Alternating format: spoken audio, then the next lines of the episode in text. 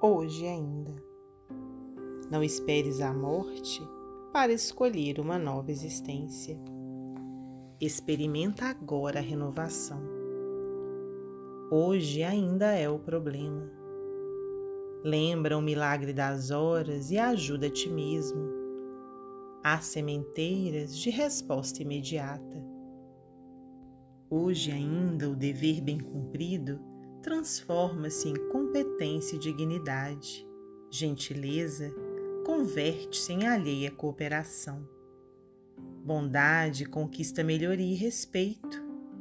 Renúncia atrai simpatia e segurança.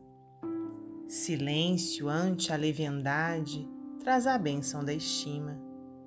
Esforço próprio no estudo acumula riqueza indestrutível, e disciplina dos impulsos inferiores é capitalização de valores morais. Não te prendas à ideia do futuro.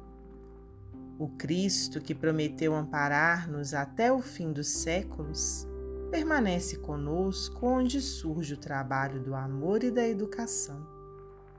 Lembra, pois, as virtudes do agora e aprendamos a começar.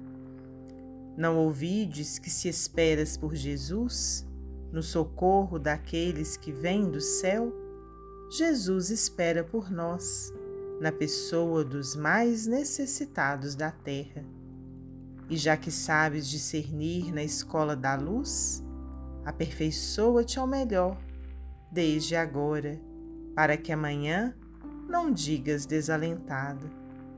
Passei pela presença do Senhor, contudo, eu estava cego e não sabia.